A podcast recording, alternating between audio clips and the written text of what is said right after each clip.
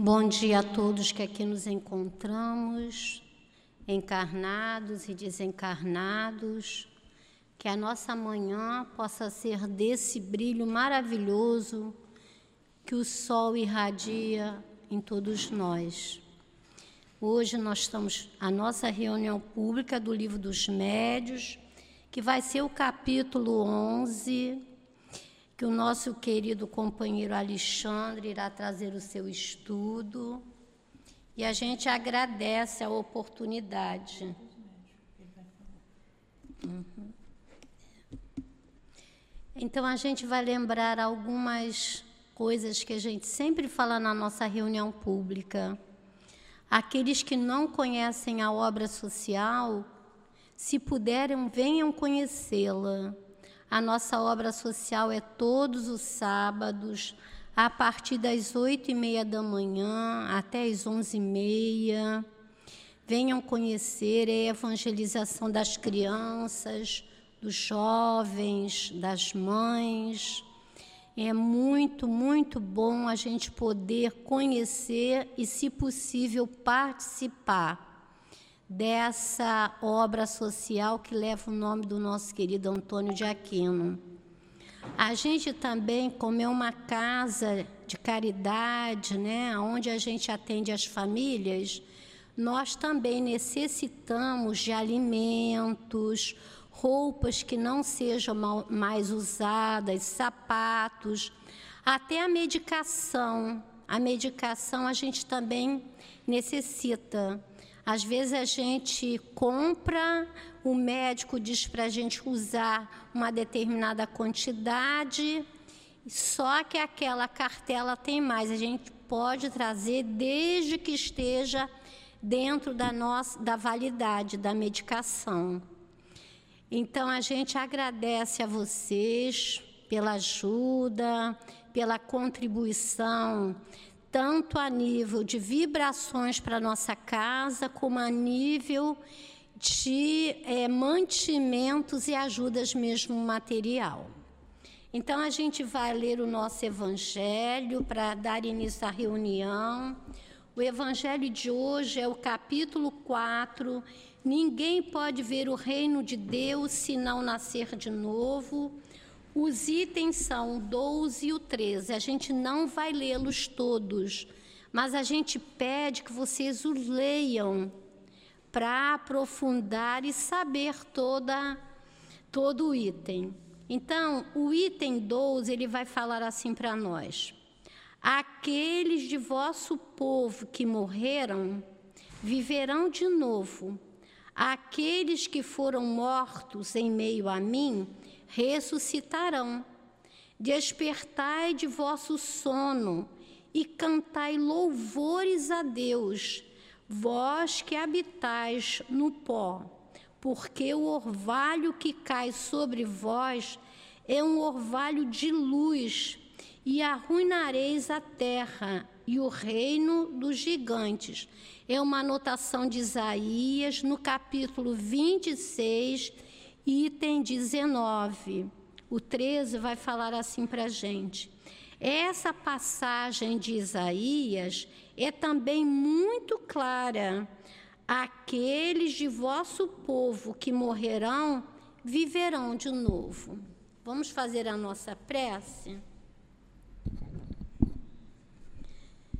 Querido Jesus, aqui nos encontramos mais uma vez, Senhor com os corações repletos de alegria por poder participar e estar presente dentro desta casa de amor. Solicitamos aos trabalhadores espirituais da nossa casa que aqui possam vir para intuir o nosso querido companheiro Alexandre, a nossa querida Conceição que irão trazer o seu estudo. Solicitamos também a esses amigos queridos que possam envolver a todos aqueles que estarão neste momento tomando passe de cura. Que o doutor Erma, doutor Bezerra de Menezes, todos esses espíritos trabalhadores da área da medicina possam lá estar e que, através das mãos dos médios, todos que lá forem à busca da cura física, espiritual e mental possam ser atendidos. E que nós outros que aqui nos encontramos, encarnados e desencarnados, possamos receber essas vibrações de luz, de amor e de paz. E da mesma maneira, aqueles queridos amigos internautas que nesse momento estão nos assistindo. Que todos nós possamos receber a tua luz, Jesus, o teu amor, a tua paz. E em nome do nosso muito amado altivo, em nome de todos os trabalhadores desta casa, mas acima de tudo, em teu nome, Jesus, e pedindo a permissão de Deus Pai damos por iniciado o nosso estudo do Livro dos Médios da manhã de hoje. Graças a Deus.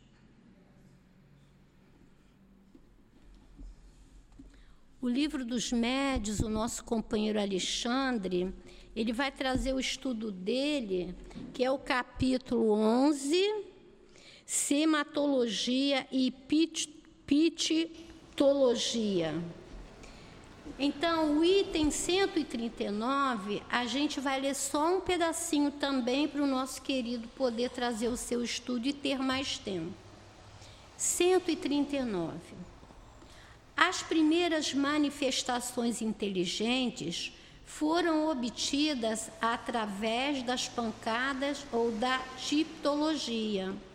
Este meio primitivo que se ressentia da infância da arte, oferece apenas recursos muito limitados e tudo fica reduzido às comunicações, a respostas monossílabas através de sim ou de não, de acordo com um número convencionado de pancadas. Que Jesus te abençoe, Alexandre. Obrigado. Bom dia a todos. Todos bem? Tá com volume? Afastar. E agora? Sim. Boa. Todos bem? É, primeiramente, queria agradecer mais uma vez a casa pelo convite. Né, já tem aproximadamente nove meses que eu não vim a essa casa para trazer um estudo. Eu estive envolvido com projetos de trabalho e aí tive que me afastar, mas por razões que a gente desconhece, a gente está de volta a esse trabalho e eu sinto muito carinho por essa casa. Eu venho de Nilópolis, lá da Baixada Fluminense, sou da casa de Leopoldo Machado, Centro Espírito Leopoldo Machado. E todas as vezes que, eles, que a gente tem conhecimento que, que algum irmão vem aqui, eles mandam um abraço fraterno a todos vocês. Né? A gente sempre está no mesmo propósito, no mesmo objetivo de estudo, e esse intercâmbio de estudos, de informações é sempre gratificante e sempre faz um bem né? para a gente trazer, fazer esse intercâmbio de, de sentimentos. Eu normalmente eu começo a, a minha palestra dizendo o seguinte: o dia hoje está lindo, um dia belíssimo de sol. Né? A gente teria motivos suficientes para fazer qualquer outra coisa a não ser estar aqui dentro da casa espírita. A gente podia ter planejado um passeio, uma visita, a gente podia ter planejado agora na parte da manhã fazer compras, já que a dispensa está vazia, então vou logo de manhã cedo para adiantar, adiantar um almoço. Mas, mas não, nós estamos aqui. Isso não é por acaso. Alguma força que às vezes a gente pode desconhecer ainda, nos conduz até aqui. E mesmo desse caminho de casa até o centro espírita, você com o seu pensamento, com a sua vibração, com a sua vontade, com, com o seu sentimento de realmente estar aqui presente num ambiente que realmente tem todo um, um trabalho espiritual, essa sua proteção já aconteceu desde a hora que você acordou. E ao caminhar para cá, você já é um instrumento de mudança do universo. Qualquer oportunidade que você encontrar no caminho para cá, para ajudar um irmão, uma mão amiga, qualquer momento que você tiver, que você possa realmente intervir e agir como homem de bem, você já está amparado pela espiritualidade amiga. E aí quando você entra aqui no centro espírita e você vê né, que existe toda uma aura já preparada para te receber, a partir do momento que você entra ali no portão, a espiritualidade já sabe exatamente da necessidade de cada um, do que precisa confortar, aonde precisa atuar. E a gente já vai sentindo realmente um pouco diferente.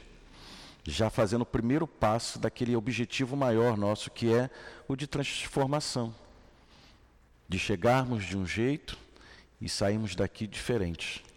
Aproveitando cada oportunidade, cada palavra, cada momento. Sabendo que aqui você não vai encontrar perfeição. Na verdade, isso aqui é uma escola, uma universidade onde aqui você pode encontrar diferenças, onde aqui você pode encontrar, de repente, um pisão no pé, um esbarrão, um amigo que por algum motivo olhou para você e não falou.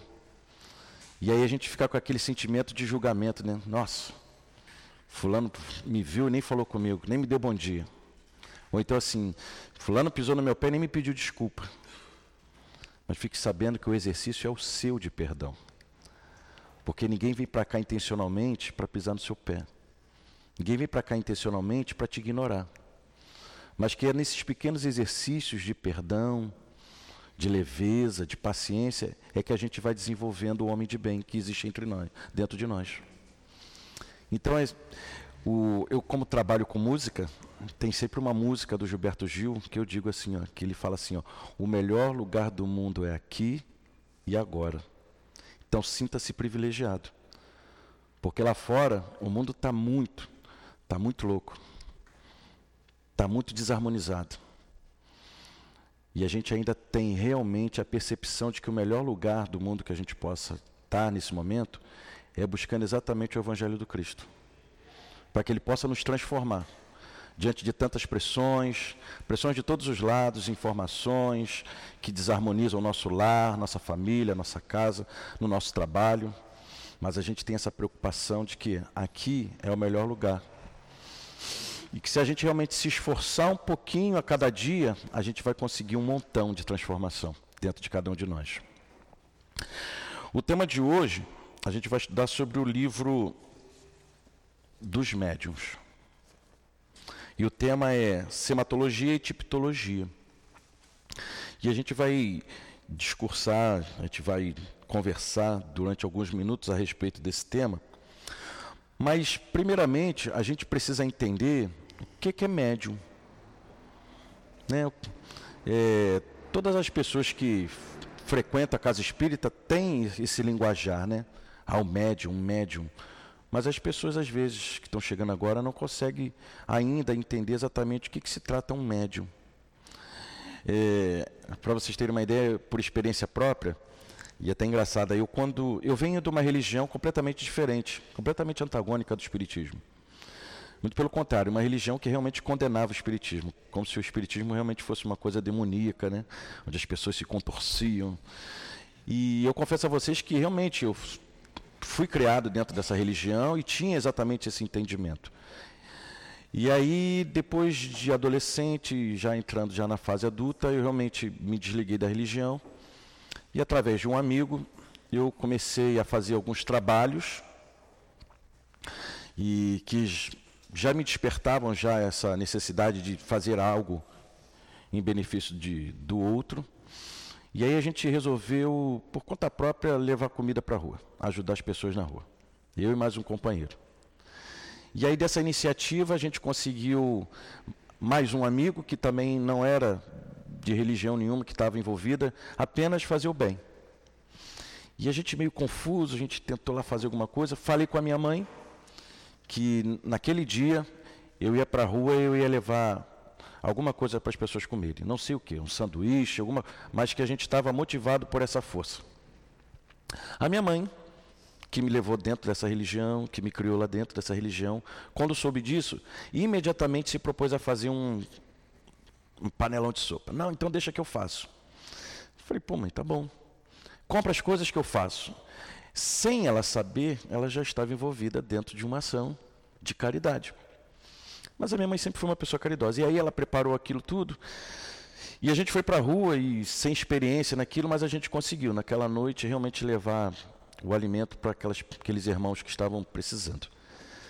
Resultado: esse trabalho foi crescendo, cada vez mais pessoas ficaram sabendo que a gente estava envolvido nesse tipo de trabalho e querendo ajudar.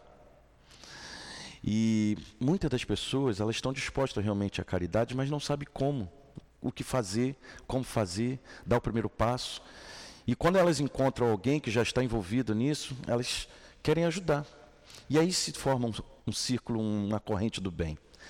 Resultado disso, essa corrente do bem acabou me trazendo para dentro de alguns trabalhos da Casa Espírita, que até há pouco tempo atrás eu achava que era coisas demoníacas, de demônio.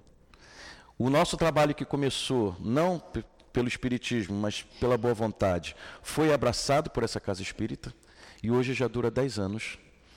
E cresceu o número de trabalhadores, e cresceu a qualidade da comida, e cresceu o número de refeições que são servidas. Então, isso tudo, o que eu quero dizer com isso? A importância do Espiritismo na sua vida vai ser dessa forma. Você talvez nesse momento possa até não entender muito o que você ouve aqui, mas isso que você ouve já está te transformando. Há muitas das coisas que você às vezes vai ouvir aqui e falou assim, nossa, eu assisti a palestra lá, mas ele não explicou direito. Tudo também faz parte da, do seu interesse, da sua necessidade. Porque o, o Espiritismo é uma fé raciocinada. Aqui ninguém vai obrigar você a nada.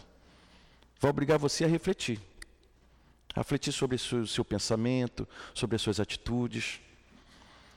Vai fazer você refletir a ponto de você realmente perceber que precisa da prece diária, que é através da prece que existe essa comunicação com o divino.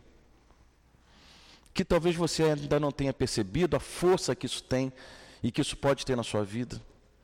E que a partir do momento em que você começa a desenvolver esses hábitos, a necessidade de conhecimento vai ser natural. Porque, na verdade, durante toda a história da humanidade, toda a história da humanidade, a gente sempre presenciou e ouviu falar de relatos de fenômenos ligados a sobrenatural. Já ouviu falar desse nome? Então, tudo aquilo que um homem não tinha entendimento, explicação, mas que acontecia de, de algum fenômeno, chamava de sobrenatural. E isso remota de muito tempo na humanidade.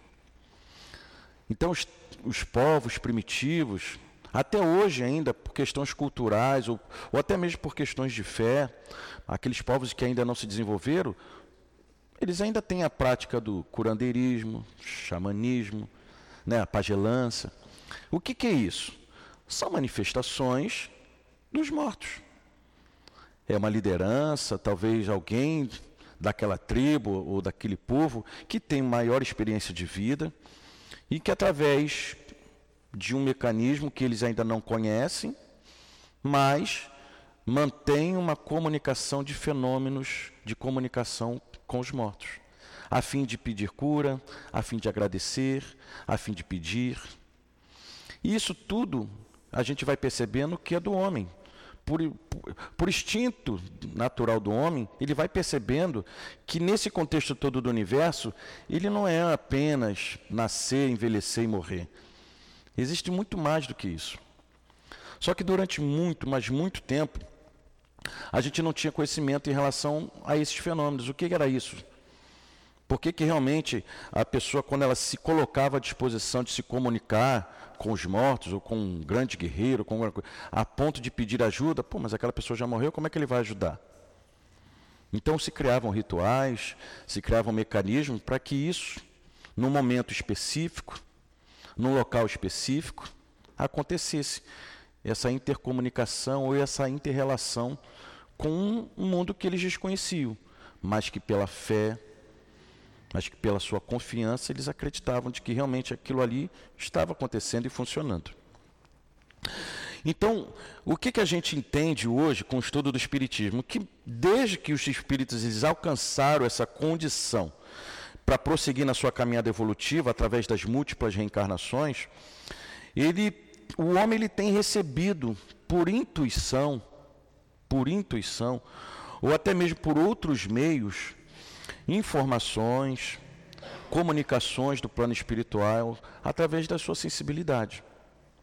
Então tem muita gente que fala assim: "Ah, eu sou espírita", porque simplesmente viveu uma experiência espírita. Calma. Você não é espírita. Você é sensível a uma espiritualidade. Você é até então espiritualista. Você percebe que você tem algo diferente do seu companheiro, do seu amigo, mas ser espírita envolve muito mais do que viver uma experiência espiritual, fenômeno. E aí a gente vai se aprofundando no estudo, e é por isso que a gente está aqui. Nós fazemos parte no mundo do lado ocidental. A cultura religiosa e entre outras culturas orientais são diferentes da nossa. Mas nós, da parte ocidental, a gente tem como religião predominante a religião cristã. E para os cristãos, a Bíblia é um livro sagrado, não é verdade? É o maior livro e o livro mais sagrado que temos entre nós. Ali está discorrido todos os temas, todo o momento da vida de Cristo, enfim, é a nossa referência em alguns momentos. E mesmo nesse livro sagrado, a gente encontra nelas expressões de inúmeros fenômenos mediúnicos. Fenômenos esses que foram classificados hoje nas suas mais variadas categorias e onde a gente vai aprender algumas hoje. Exemplos: profeta Elias, Abraão. Abraão foi considerado amigo de Deus diante da sua comunicação que ele tinha com o que ele achava ser Deus. Mas a gente não precisa levantar essa hoje com o estudo do espiritismo. A gente sabe que essa oportunidade de comunicação direta com Deus ainda não foi dada aos homens.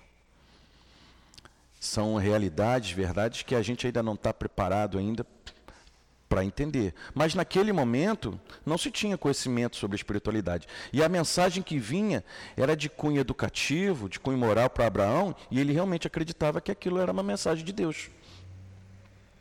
E assim ele agia, conforme as instruções que recebia. Não é nada de errado nisso. Outro exemplo, o apóstolo Filipe, Daniel, próprio Saulo de Tarso, no seu encontro né, na sua passagem pelo deserto, quando Jesus o aciona e, e, o, e o eleva até o terceiro céu. E a partir dali ele se encontra exatamente com essa verdade. Então é uma experiência mediúnica. Outro exemplo, Moisés, Moisés, desde o momento em que recebe a missão de conduzir aquele povo que estava escravizado por mais de 400 anos, por um deserto, por uma terra que ele desconhecia, ele não sabia nem exatamente o que ele ia encontrar pela frente, todas as orientações foram passadas por ele através de mensagens mediúnicas. Até mesmo a tábua, né, ou a pedra, em que traz ele do monte com os dez mandamentos, é um momento de mediunidade. Outro exemplo, o profeta Jeremias, Eliseu e tantos outros que estão descritos na Bíblia, mas que mesmo naquele momento ainda não se tinha o conhecimento do que era espiritualidade, mediunidade. O próprio Cristo, quando ele se encontra com seus discípulos após o seu, a volta né, da, sua, da, da, da sua crucificação, ele coloca ali a posição em relação a vida pós-morte. Ali foi um encontro mediúnico, aonde mesmo assim Tomé ainda tinha dúvida. Falou assim, eu só acredito se eu ver suas mãos marcadas. E Jesus mostrou. E assim foi Jesus também durante toda a sua vida, dizendo: há muitas moradas na casa do meu Pai. Então, a mediunidade, ela sempre esteve presente na humanidade entre os homens. Mas o entendimento do que ela era essas coisas, elas realmente, durante muito e muito tempo, elas ficaram meio que no ar. E por não ter conhecimento exatamente do que era mediunidade, o que era médium, as pessoas eram consideradas bruxas, feiticeiros, né? Então, utilizavam desse meio para benefício próprio, leituras de sortilégios, alguns diziam que fariam previsões do futuro, e tantos outros nomes. Nós, no mundo moderno, na nossa era moderna, muitos dos nós, hoje em dia, ainda procuramos a casa espírita, achando que quando vai chegar aqui é um lugar onde as pessoas aqui estão todas elas né, possuídas. Eu mesmo tinha esse tipo de entendimento. Eu, quando comecei a frequentar, tem um caso engraçado, que eu tinha muito medo. E esse meu amigo me convidava, e aí a gente já trabalhava com música, então quando tinha evento lá no Centro Espírita, ele me chamava, vamos lá tocar. Aí às vezes a gente tocava dentro do salão, música mais tranquila, e eu ficava cheio de medo. Sabe? Aí eu falava assim, Robson, pô, eu não quero receber nada não. Sabe? Eu sempre falava assim, ele, aí ele ficava rindo e tal. Mas muito antes disso, não vou misturar mas muito, muito antes disso, uma pessoa, um amigo meu de lá de infância, uma vez ele falou assim, mesmo eu sendo da religião que eu era, ele olhou para mim e falou, e ele era espírita, que é o Daniel. Ele falou assim, ele chamava de Balieira, que é meu sobrenome. Ele falou, Balieira, você é espírita e nem sabe. Aí eu falei, pelo amor de Deus, não fala isso, cara. Se a minha mãe souber disso, nossa, ela vai me bater. E ele já era espírita desde, mas ele falou: "Não, cara, você um dia você vai entender isso". Então ele lá ele já profetizou lá atrás. Aí o tempo foi passando, realmente as coisas não acontecem por acaso, eu acabei e eu ficava lá falando: "Pô, Robson, não quero receber nada não, cara". E aí às vezes ele me chamava para reunião, então quando apagava a luz, o meu olho ficava regalado, eu prestava atenção em tudo que eu não queria receber nada. Para vocês terem uma ideia, eu estava tão impressionado que aí ele me convidou para fazer o estudo, eu comecei a fazer o estudo, mas também meio receoso. E aí eu comecei a ouvir essas palavras que a gente não ouve em comum. Muito, e uma delas era médium. Né? E aí eu comecei a entender o que era médium. Aí um dia, eu ficando impressionado com aquilo tudo ainda, sem muita segurança do que eu estava estudando. Aí um dia, eu tava, fui comprar uma calça jeans, e eu estava no provador, testando as calças. A menina do lado de fora falou assim: Alexandre, o senhor é médio, né? Aí eu lá de dentro falei, meu Deus do céu, isso funciona. Aí eu fiz assim, sou, com uma insegurança danada. Falei, cara, como é que pode? Como é que ela sabe? E aí continuei por aí, daqui a pouco ela começou a colocar quatro camisetas. Falou, olha, tem M de média e tem G também, tá? O senhor prova aí. Então, para vocês verem como é que eu estava tão impressionado com essa coisa do espiritismo, que quando ela perguntou, o senhor é médio? Eu achei que ela já era, era a espiritualidade agindo já para me mostrar que eu estava no caminho certo.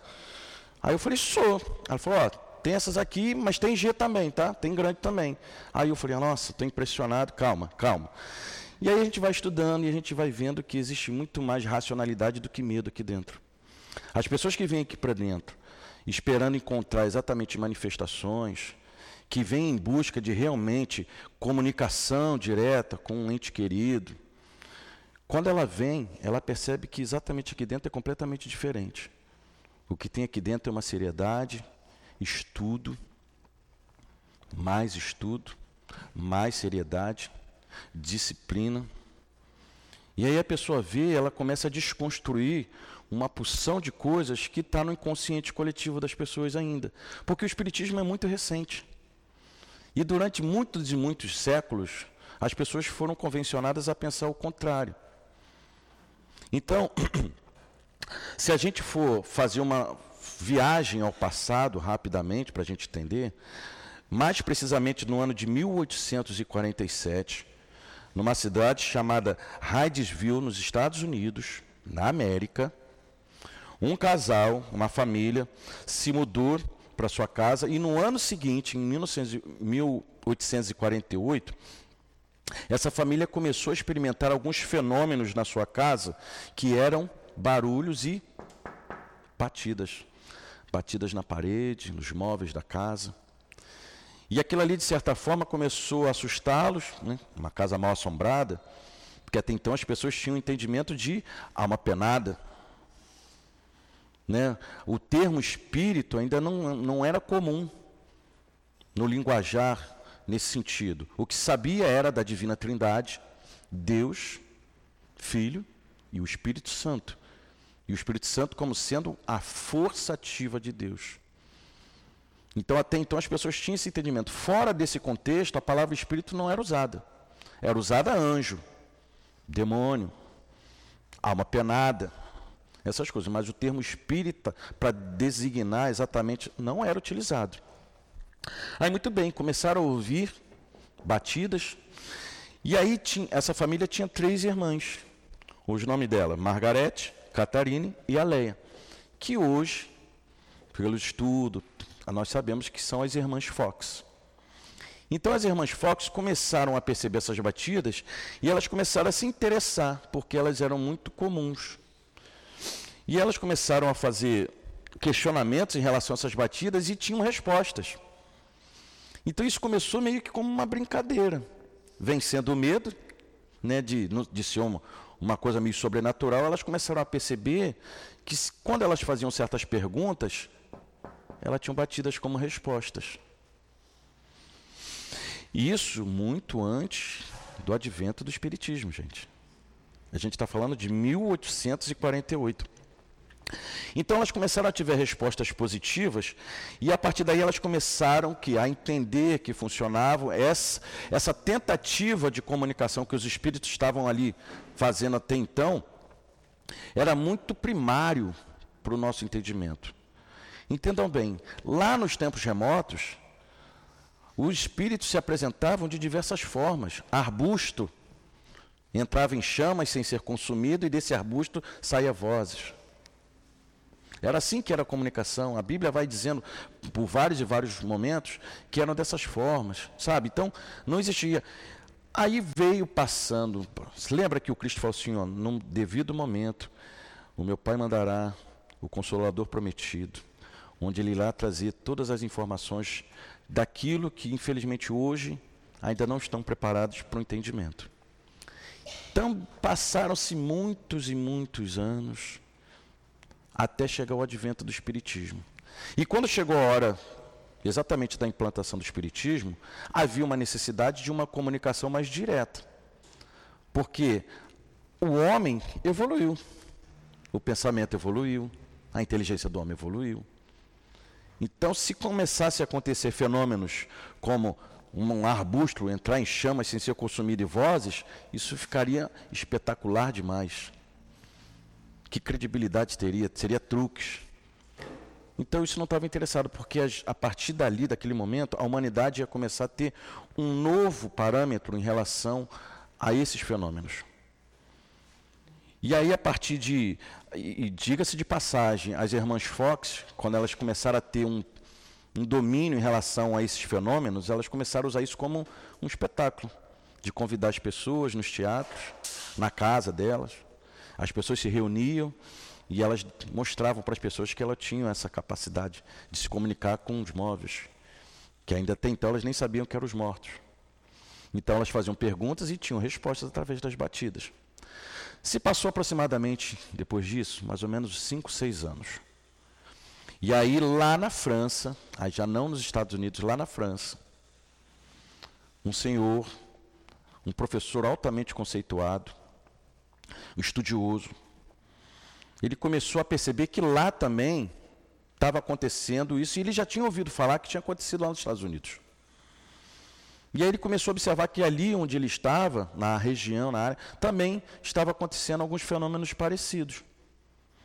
E aí ele se debruçou sobre isso, sobre esses fenômenos, e começou a se interessar e procurar entender exatamente o que estava acontecendo ali. E aí aconteceu esses fenômenos das mesas girantes, que a gente já ouviu falar. Quem tem um pouco mais de tempo no, no Espiritismo já ouviu falar sobre esses fenômenos.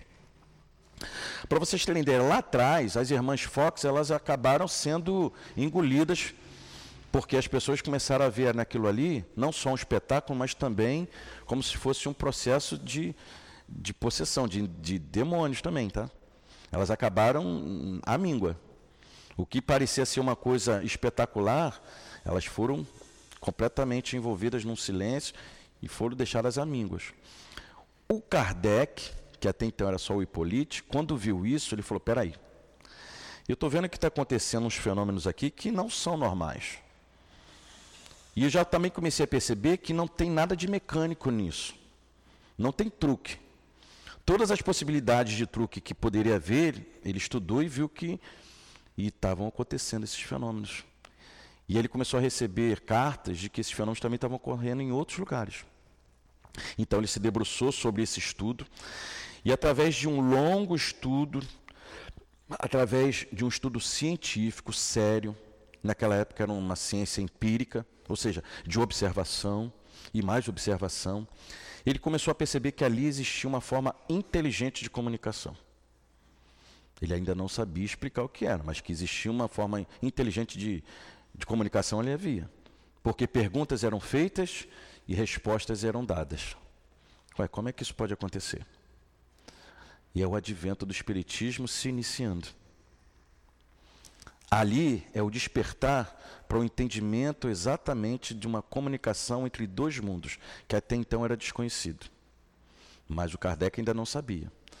Então, ele, quando ele começou a perceber que existia isso, essa possibilidade de comunicação, de ter perguntas e respostas, ele começou a aprofundar as suas perguntas no conteúdo filosófico, científico, ético, moral. E as respostas vinham à altura. As respostas que chegavam até ele eram realmente de cunho filosófico, ético, moral e cristão. E aí ele começou a fazer ah, os seus intercâmbios, e as respostas que chegavam aqui também chegavam na América, também chegavam na América do Sul, chegavam em todos os lugares. Então ele parou e disse o seguinte: peraí, o que está diante de mim aqui é uma coisa muito séria. Eu preciso apresentar isso para o mundo. E sabemos nós que Kardec não estava sozinho. Kardec tinha todo o um amparo da espiritualidade nesse processo. Kardec era a pessoa, naquele momento, preparada exatamente para esse tipo de trabalho. Se não fosse, outro já estaria. Mas o Kardec era a pessoa mais preparada naquela época. E aí, realmente, ele colocou todo esse estudo de forma sistematizada, didática. E hoje nós temos os cinco livros da doutrina espírita. O primeiro foi o livro dos Espíritos. Então a gente pode dizer com toda tranquilidade que a partir do século XIX é que através dessa observação criteriosa desses fenômenos que estavam acontecendo é que realmente a gente mesas girantes, né, os fenômenos de, de toques, que é a tipologia, a partir desse momento é que a gente começa a perceber que nasce o espiritismo. Aí eu queria trazer para vocês agora isso tudo a gente precisa trazer um pouquinho mais de esclarecimento no contexto histórico para a gente entender o que a gente vai falar daqui, sobre o livro dos médios.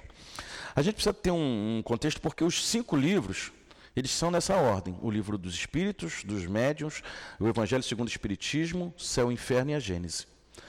Muitos de vocês poderão ouvir palestrantes, irmãos nossos, dizendo que o Espiritismo é basicamente o livro dos Espíritos. E eu digo para vocês o seguinte, a minha percepção. Realmente o livro dos Espíritos é a base. Mas quando você começa a conhecer os Espíritos e vê que no livro tem perguntas feitas por esse mundo corpóreo e as respostas é de um mundo espiritual, como é que essa comunicação se dá? Então quer dizer que qualquer um pode perguntar e vai ter respostas? Você não concorda comigo que você precisa entender um pouco mais como isso acontece? Não só através de, desses fenômenos que acontecem. Então quer dizer que você na tua casa você vai querer falar com, com alguém, seu ente querido falecido, você vai bater na mesa e ele vai te responder? Qualquer um poderia fazer isso? Então, o livro dos espíritos é realmente a base do espiritismo. Que até então esse nome espírito foi adotado por Kardec. Que até então, como eu falei, as pessoas não tinham conhecimento desse termo espírito. Era uma penada, era fantasma. Ou então, coisa do demo. Mas ele utilizou a palavra espírito e definiu como espiritismo, porque o que ele aprendeu, o que ele entendeu, o que ele descobriu é que nada que tinha dentro do espiritismo tinha nas outras religiões, nas outras seitas. Sabe, o que ele encontrou dentro do Espiritismo estava ligado a uma filosofia, estava ligado à ciência, Estava ligado à religião. Religião não no conceito de prédios suntuosos, sabe, de beleza. Não. Religião no sentido moral, pessoal, a sua ligação, a sua o seu relacionamento com, com Deus, com a divindade. Então, quando ele percebeu que tinha esses três pilares principais, ele falou: peraí, então é muito mais amplo. Então, eu falei do espírito, agora eu vou explicar como se dá essa comunicação. E escreveu sobre o livro dos médiuns. E recebeu a orientação exatamente deles. E eles explicando exatamente que todo mundo possui uma mediunidade, mas de diferentes graus. A você é dado a capacidade de ouvir, a outros é dada a capacidade de ver, a outros a capacidade de escrever. Há várias formas de você usar a sua mediunidade, mas nem todos têm e às vezes nenhum. Tem irmãos nossos que, mesmo estudando, digam assim: Eu tenho medo. Se um espírito se apresentar para mim e eu ver alguma coisa, eu tenho medo. Sabe, de maneira assim, ainda meio que brincando, mas exatamente cada um desenvolve a sua mediunidade de acordo com seu merecimento. Fazendo o estudo para o tema de hoje, eu fiz uma leitura do livro, me perdoem agora, eu esqueci o nome, onde ele dizia que a mediunidade e o seu grau de mediunidade é dado a você por misericórdia, num planejamento reencarnatório. Às vezes, você tem um, uma carga tão grande né, de dívidas né, com as suas vidas anteriores, que em vez de você vir para um planeta de provas e expiações e passar por todas essas, é lhe dado a oportunidade através da misericórdia, não por merecimento, mas por misericórdia, de você vir com os dons da mediunidade. E essa mediunidade é te dada exatamente para que você utilize isso para o bem do próximo. Olha que interessante. Assim como é dada a você várias outras oportunidades e possibilidades de melhorar e evoluir seu espírito, a mediunidade também é um desses artifícios. E também, como acontece com os outros, muitas pessoas sucumbem e acabam aproveitando a sua mediunidade de forma equivocada. Muitos utilizam a sua mediunidade para prática de sortilégios, para benefício próprio. Mas muitos, graças também pela misericórdia de Deus, muitos utilizam da sua da sua mediunidade para o trabalho do bem, para esclarecer, para ajudar o outro para ser de intercâmbio, intermédio de mensagens do plano espiritual, que vai trazer exatamente instruções, conforto para cada um de nós.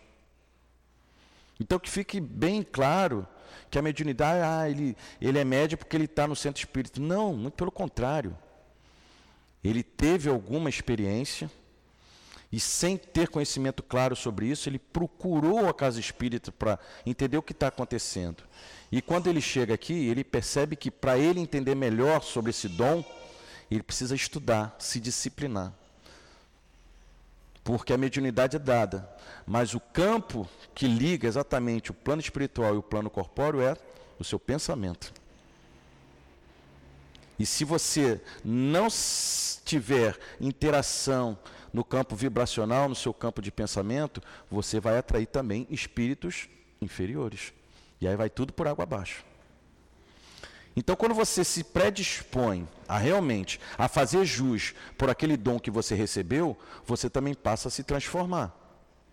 Você passa a procurar ser uma pessoa melhor. Você passa a praticar mais a caridade. E quanto mais você faz isso, mais o plano espiritual se aproxima de você. E se aproximando de você, utiliza você para trazer instruções. Mas isso é assim? Não. Isso também em locais específicos, harmonizados. Sabe, uma vez eu fazendo culto no lar, a minha sogra, ela é ela é católica. Mas ela gosta muito de conversar comigo, porque a gente conversa muito sobre religião, sobre Bíblia, e eu tiro eu consigo tirar algumas dúvidas que ela tem, mas ela continua na religião dela. Ela não gosta do espiritismo mas por alguma razão, e talvez pela harmonização do ambiente, Eu convidei ela um dia para assistir o culto no lar e ela e um espírito se manifestou. E eu a partir dali eu descobri que minha sogra era médium. Ela não gosta disso. Eu respeito isso. Mas a mensagem que o espírito trouxe, mas eu, em certo momento, eu fiquei muito preocupado, porque ali não é o local para isso. O culto no lar não é para isso. A minha casa não é para isso. Mas talvez pela harmonização, pela paz, pelo equilíbrio do ambiente, ele veio. Então, por algum momento, eu tive que realmente, e a gente estuda um pouco mais, sabe exatamente como proceder, reconduzindo de novo aquele espírito ao, caminho, por mais que a mensagem que ele trouxe realmente foi de, de, de paz, de trazer uma mensagem positiva para a gente, mas que ali não era o momento de orientação. E a minha sogra até hoje, ela não, ela não, não se reconhece nem sabe exatamente o que acontece. Mas todo mundo tem seu tempo. Mas o que eu quero dizer com isso é que essas manifestações elas precisam exatamente de uma harmonização, de um local específico. Se você vê por aí pessoas dizendo-se espíritas e a qualquer momento, por qualquer motivo, ela, infelizmente ela não tem a disciplina da sua mediunidade. E isso é muito perigoso. Porque ela pode muito bem ajudar, como também atrapalhar.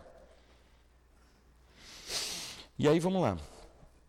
E aí, se a gente começa a achar que o Espiritismo partiu exatamente do livro dos Espíritos e veio para o livro dos Médios, então a gente já tem um entendimento de que eles se comunicam com a gente, essa comunicação entre os mundos é, realmente existe, mas só pode ser feita através de um médium.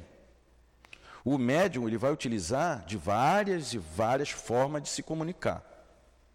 Que hoje em dia, em pleno século XXI, é diferente já do lá de 1854. Né? Então a gente não precisa mais de fenômenos como que a gente vai ver aqui, né? de mesa girante, de toque na mesa. Né? Até eu me lembro que o que me assustava muito quando eu não conhecia o espiritismo e que a gente vê na televisão, e eu estou falando de, poxa, 30 anos atrás, 40, eu não sou tão velho assim. Mas a gente via naquelas reportagens especiais do Fantástico, médios fazendo cirurgias, lembra? Cortando, enfiando coisas assim dentro do olho. Aquilo ali me assustava de um jeito que eu falei, isso nunca vai me trazer para dentro do espiritismo. Eu nunca vou querer presenciar isso. Mas eu era criança ainda. Então eu já tinha um, um, um, um, eu já tinha assim, eu já era ensinado a não gostar daquilo. E quando eu via aqueles espetáculos que para mim eram não eram bons, não eram bonitos, perdão. Eu falava, mas existiam aquelas manifestações onde as pessoas eram curadas, onde as pessoas eram ali levadas pela fé e que mesmo não tendo a religião, o espiritismo como sua referência, elas precisavam de fenômenos para acreditar. E Tomé, Tomé também não, não pediu a Jesus uma prova? E o Espiritismo apresentava ali, até então, a prova de que os espíritos existiam. E que eles eram capazes mesmo de fazer um corte não sair sangue, de curar algumas coisas. Hoje em dia, cada vez mais com a evolução do Espiritismo, com a evolução de nós, seres humanos, da nossa inteligência, a gente vai entendendo que o Espiritismo não precisa mais desses, vamos dizer, espetáculos. Isso não é mais necessário. Cada vez mais a gente entende que a mensagem do espírito, do espiritismo, ela tem muito mais a ver de cunho moral. No livro O que é espiritismo, há um diálogo ali de Kardec com aquelas pessoas que na época questionavam ele, e o Kardec deixava muito claro: se você não acredita, não tem problema. Porque pelas orientações espíritas, que os espíritos já tinham dito para ele: não tem problema, vai chegar o tempo de todo mundo. Se você hoje é contra, vai chegar um tempo que você vai ser tocado. Sabe por quê? Pela racionalidade. Muitas das pessoas hoje em dia estão na religião diferente da nossa por questão cultural, familiar. Mas quando se dão o direito de conhecer outras religiões, pode ser que elas despertem. Mas não tem problema. Aí eu me lembro que num diálogo o repórter falou para ele assim, não, mas é, eu vou escrever um livro onde eu vou criticar você. Porque isso aí não tem fundamento. A menos que você me mostre dois fenômenos aqui, que aí sim eu vou acreditar e aí eu vou falar positivamente. Aí o Kardec falou assim: olha, você acha que você vendo duas manifestações você já vai ter conhecimento real do que é o Espiritismo? O Espiritismo é muito mais do que isso. E a gente precisa entender isso. Espiritismo é muito mais do que às vezes a gente acha.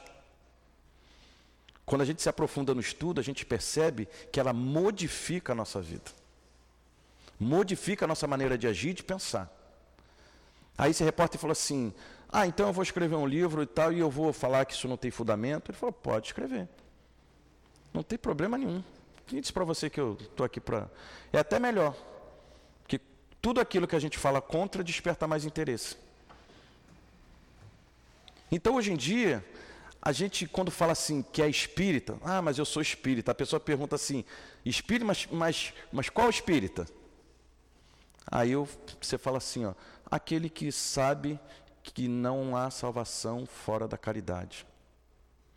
Tá, eu sei, tá, mas, mas que espírita você é? Aquele espírita que eu sei que eu tenho que me modificar a cada dia, procurando ser melhor pai, melhor filho, melhor marido, melhor irmão. Aí a pessoa fica ela quer um título. Ah, mas, mas, ah, tá, mas que tipo de espírita? Aquele espírita que tem Jesus como exemplo e sabe que todo o evangelho de amor pregado por ele é a nossa referência. Diariamente eu preciso estar me transformando, tentando me igualar a ele. Porque as pessoas querem um título. As pessoas até questionam: ah, você é kardecista? Como se fosse Kardec o criador do Espiritismo. Mas não. Apenas o Kardec foi a pessoa que estudou sistematicamente os fenômenos e que, de uma maneira didática, colocou isso em livros, para que a gente pudesse realmente ter acesso, e é o que a gente faz até hoje.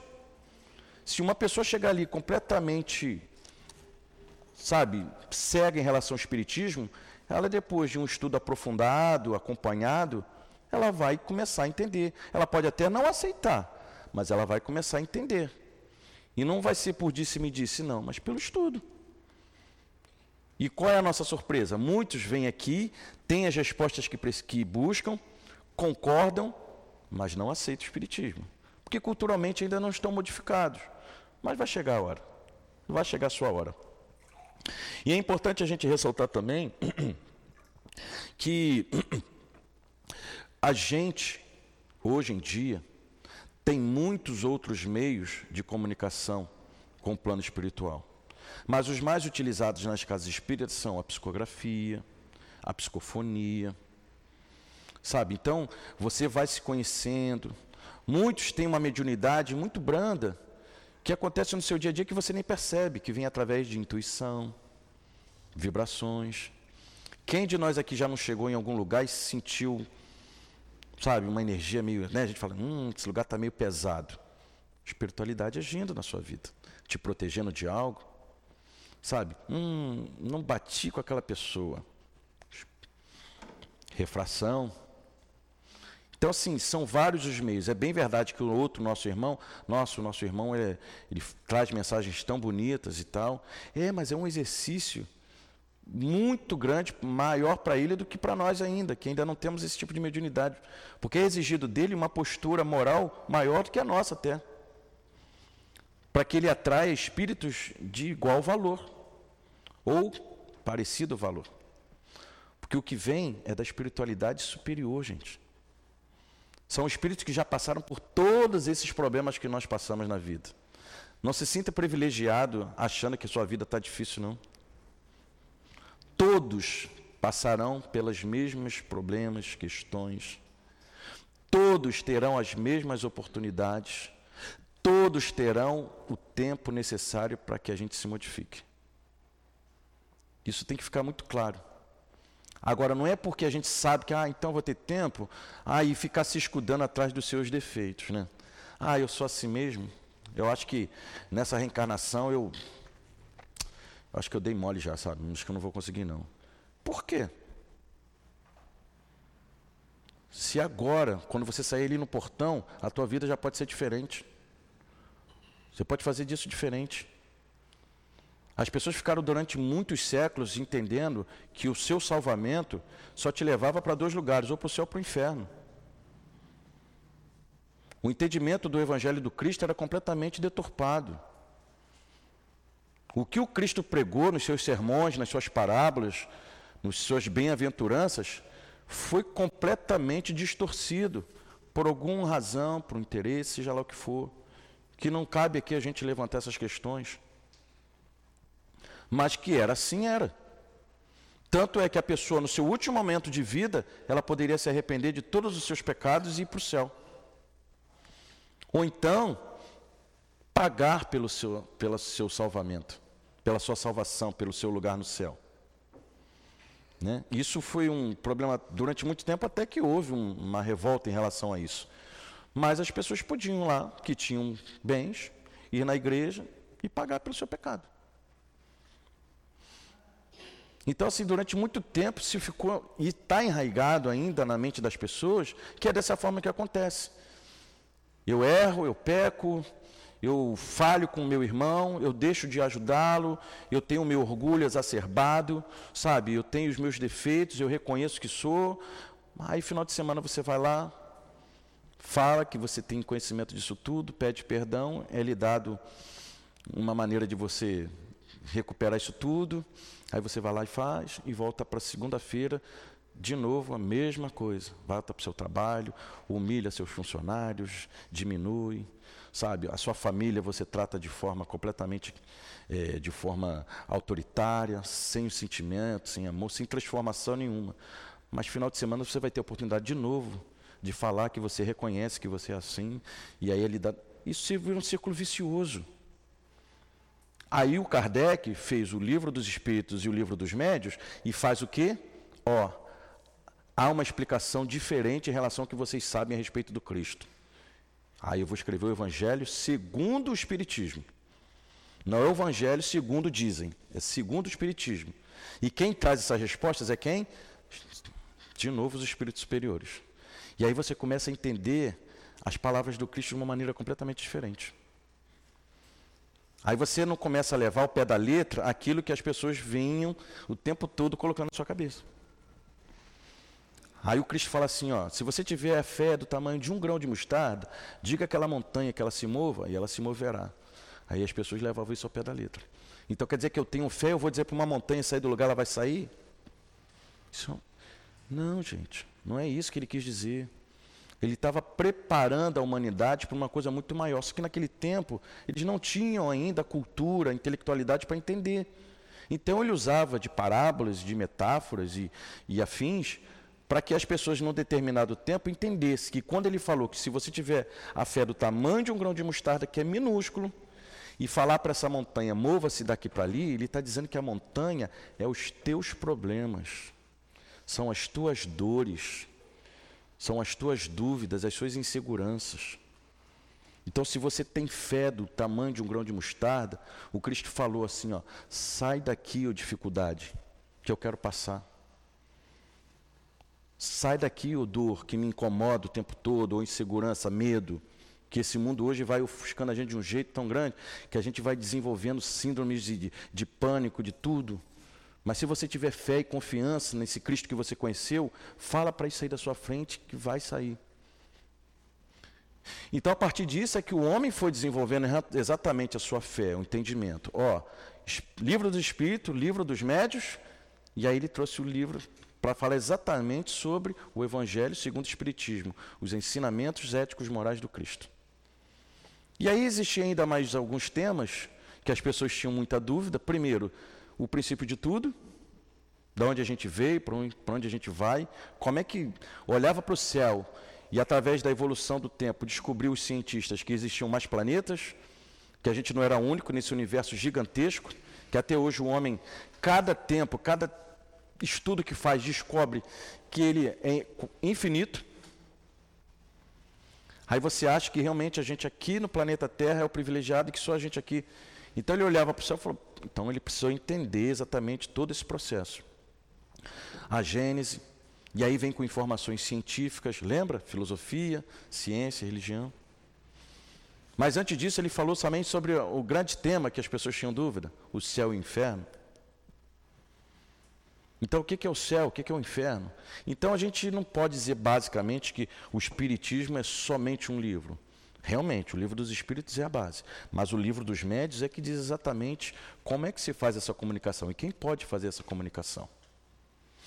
Quando a gente fala de comunicação, lá atrás, o Kardec ele identificou esses dois tipos, sematologia e tipologia. Sematologia são a linguagem dos sinais e a tipologia é as pancadas.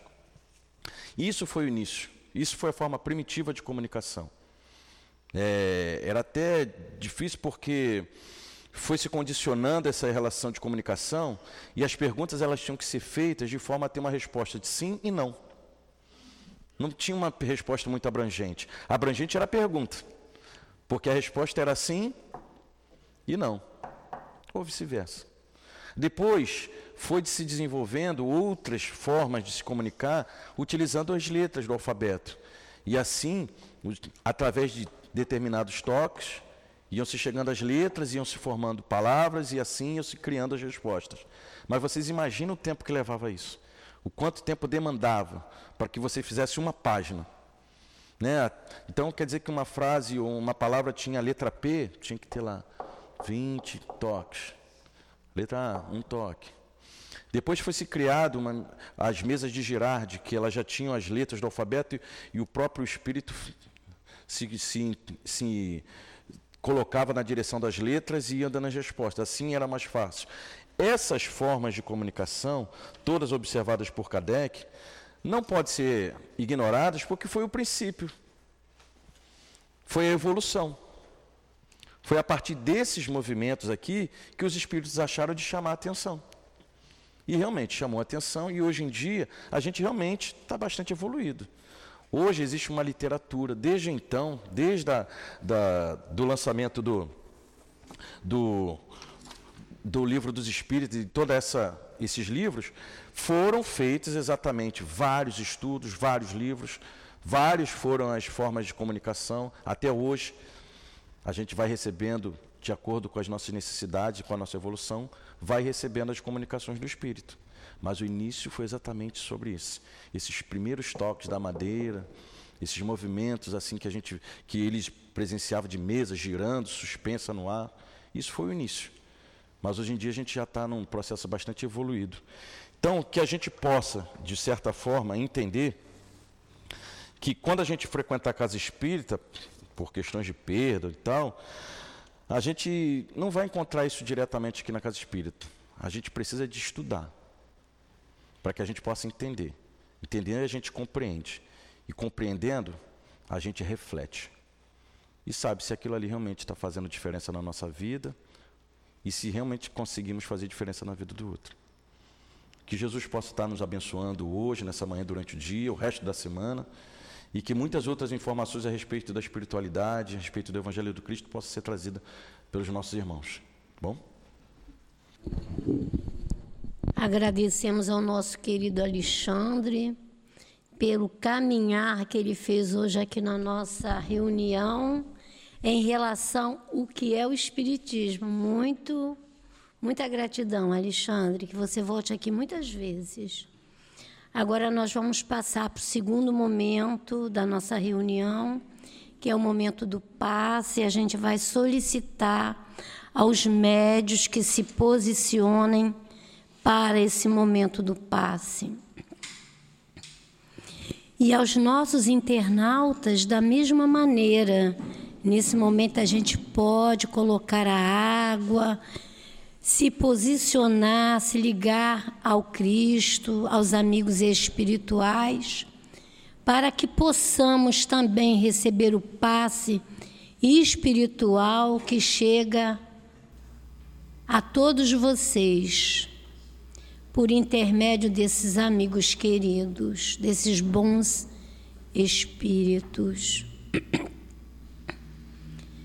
Querido Jesus, chegou o momento do passe, Senhor, e a Ti solicitamos, querido Jesus, que nos dê os fluidos, as medicações necessárias ao nosso corpo físico, espiritual e mental, que chegarão a todos nós através das mãos amorosas dos nossos companheiros médios.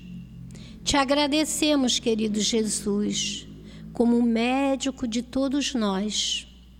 E em teu nome, em nome de todos esses espíritos trabalhadores da nossa casa, mas acima de tudo, em nome de Deus, nosso Pai, damos por iniciado o momento do passe.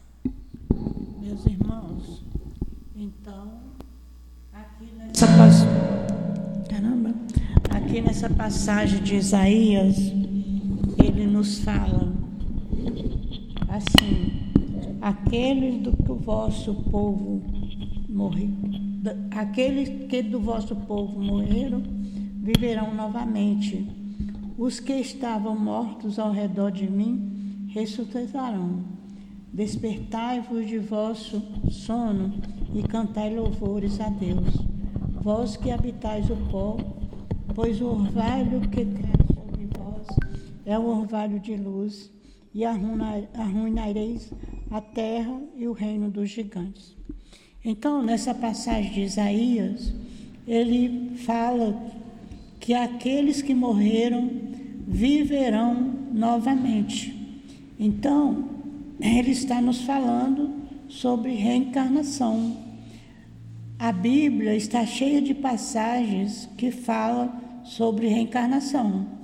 E isto porque a reencarnação é uma lei natural de Deus, é natural. Todos nós passamos pela reencarnações para o nosso progresso espiritual. Todos nós partimos do mesmo princípio e todos nós vamos chegar ao mesmo fim. E para conseguirmos evoluir mais rápido, nós precisamos da ajuda dos órgãos materiais, que é o corpo físico. Por isso reencarnamos. E o objetivo da reencarnação é também nos colocar em condições de assumir a nossa parte na obra da criação. Então, nós temos que fazer o esforço para crescer, para progredir, para caminhar para Deus, porque nos esforçando mais, nós vamos poder aprender o que a Terra tem a nos ensinar e sair desse planeta de dor onde somos muito infelizes, e para planetas mais felizes, vamos reencarnando em outros mundos e até chegarmos a espírito puro, que onde encontraremos a felicidade plena. Que Jesus nos ampare, que Jesus nos abençoe e nos ajude a aproveitar a nossa encarnação, porque esta é o melhor momento que Deus nos dá estamos no melhor momento para progredir, para chegarmos ao Pai. Que assim seja, graças a Deus. Que Deus nos abençoe. Vamos agora trazer a mensagem do plano espiritual para todos nós.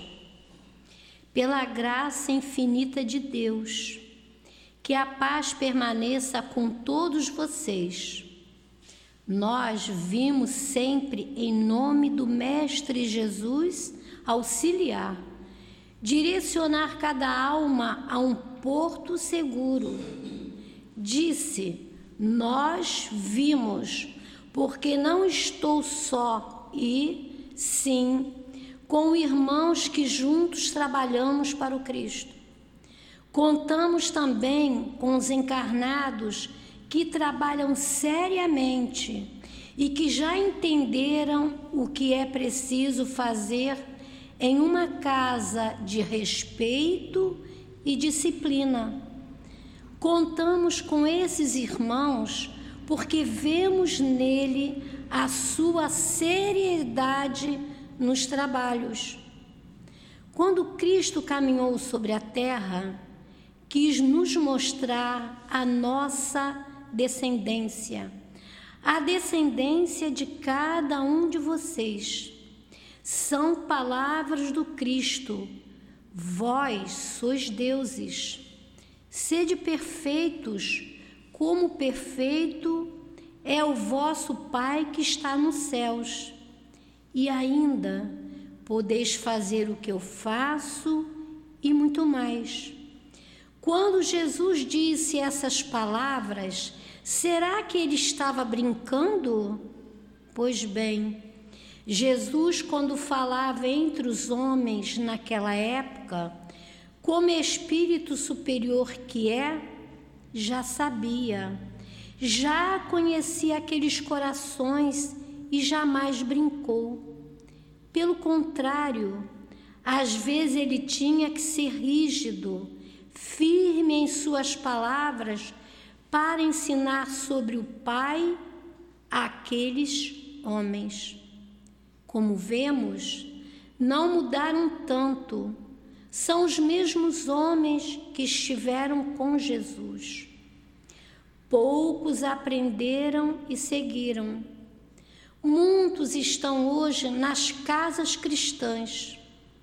Os que já têm a doutrina espírita já entenderam que são homens falidos diante da lei de Deus.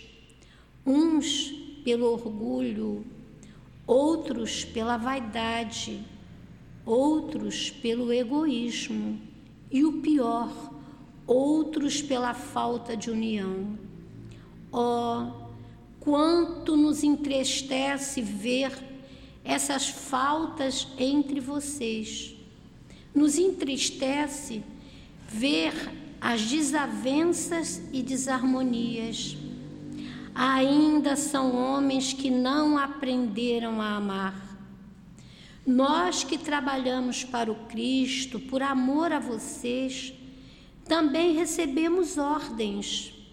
É ofensivo vermos vocês com certas atitudes, com certos comportamentos, com certos milindres. Que vocês se analisem, cada um com seu eu escutem mais, orem mais. Perdoem-me por ser firme em minhas palavras. Se vocês soubessem o estrago que fazem ao terem o livre-arbítrio mal direcionado, vocês pediriam a divindade para não o terem. Me despeço, mas antes trago duas frases para os dirigentes desta casa. Enquanto vocês levarem as obras fundamentais a sério, com Jesus e Kardec, com disciplina e moralidade, eu, nós estaremos trabalhando com vocês, pela graça infinita de Deus. Paz a todos envolvidos nessa mensagem do nosso amigo espiritual, a quem agradecemos a ele e a todos os amigos espirituais trabalhadores desta casa.